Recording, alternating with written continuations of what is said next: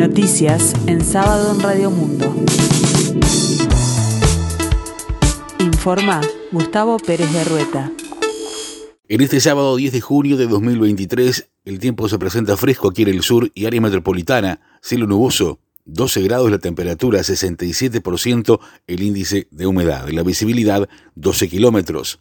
La Fiscalía prevé comenzar a tomar declaraciones a las víctimas denunciantes de Gustavo Penavés por explotación sexual a partir de finales de este mes y principios de julio. La magistrada Alicia Guione pretende que los señalados como acusados y los denunciantes no se crucen, por lo que los testimonios se harán mediante cámara GESEL. Se trata de un mecanismo que permite que desde una sala se observe la declaración que ocurre en otro espacio físico con lo cual se evita la interacción y posibles interferencias en el relato. Pero además, Ione quiere también evitar que se puedan ver. La idea es que las defensas, tanto de Penadez como de Sebastián Mauvesan, el profesor de historia señalado como nexo entre el senador y los menores, pacten las preguntas y se lo puedan oír a las víctimas cuando presten declaración. Una de las primeras en concurrir será la militante del Partido Nacional, Romina Celeste Papazo. La Fiscalía no descarta que se sumen nuevas víctimas en el corral de estos días, dado que hay algunos menores que se quisieran acercar al Ministerio Público. Uno de ellos, unas horas antes de declarar, fue amenazado a través de Instagram. Lo mismo sucedió con la madre de otro adolescente que dijo haber sido amedrentada por redes sociales y le aseguraron que le sacarían la patria potestad de su hijo si prestaba testimonio. La Cámara de Diputados aprobó interpelar al ministro del Interior, Luis Alberto Heber, el próximo 28 de junio, y el mismo interpelante será el diputado Frente Amplista Sebastián Valdomir.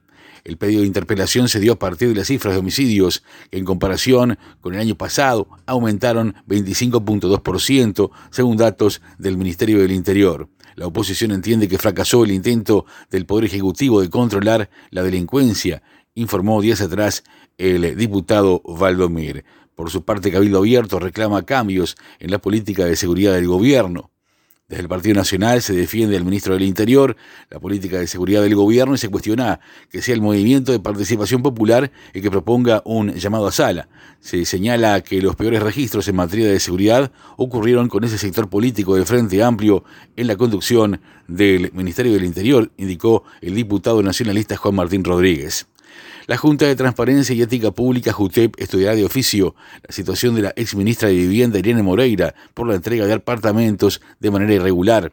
La presidenta del organismo, Gabriela Dilongo, dijo que la medida fue considerada a pedido de la vocal Ana María Ferraris Barrios a través de un correo electrónico el mismo día que se conoció la situación irregular. Sin embargo, como el organismo tiene varios expedientes atrasados, puede llevar más tiempo del esperado.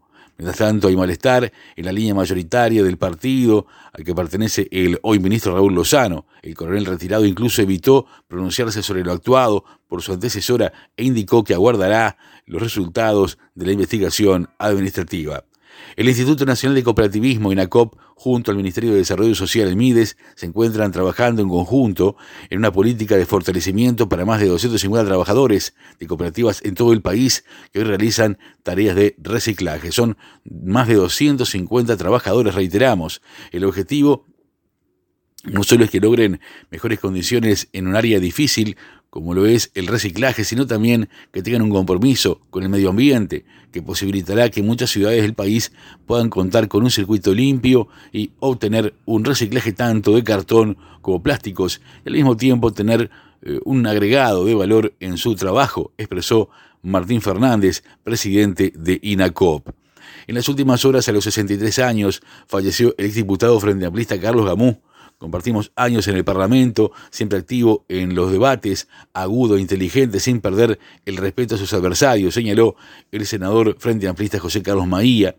El ex legislador inició su militancia como independiente y luego militó en Asamblea Uruguay, sector que abandonó para luego adherir al MPP. Más tarde se unió a la Corriente de Acción y Pensamiento Libertad, la KPL, fundada por el ex ministro de Defensa, Eleuterio Fernández Huidobro. Otro compañero se despide hoy, escribió en su cuenta de Facebook la diputada del MPP, Susana Pereira. Por su parte, la ex senadora socialista Mónica Xavier también lo recordó a través de su cuenta de Twitter. Un querido compañero, siempre fraterno, unitario, inteligente, hasta siempre, dijo.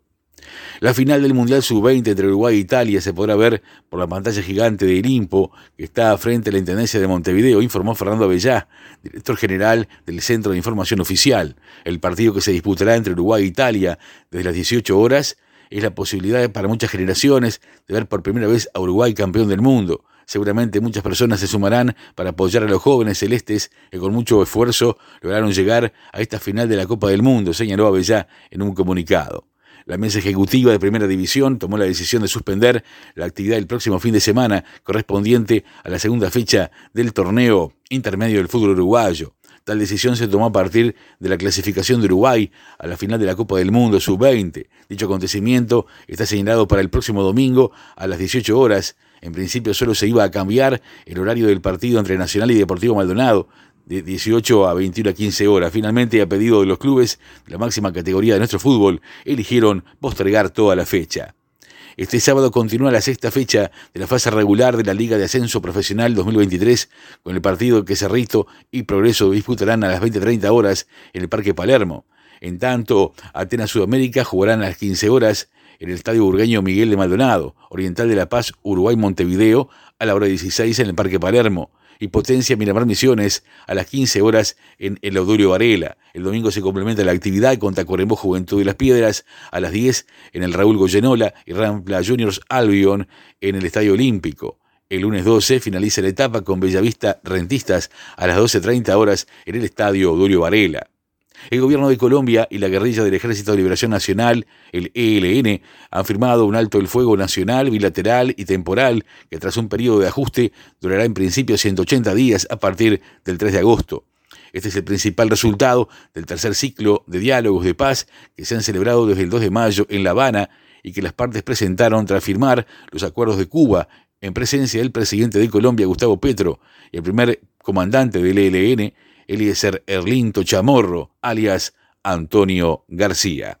El tiempo continúa fresco aquí en el sur y área metropolitana, cielo nuboso, 12 grados la temperatura, 67% el índice de humedad. La máxima esperada para hoy, 15 grados. Más noticias en sábado, en 60 minutos.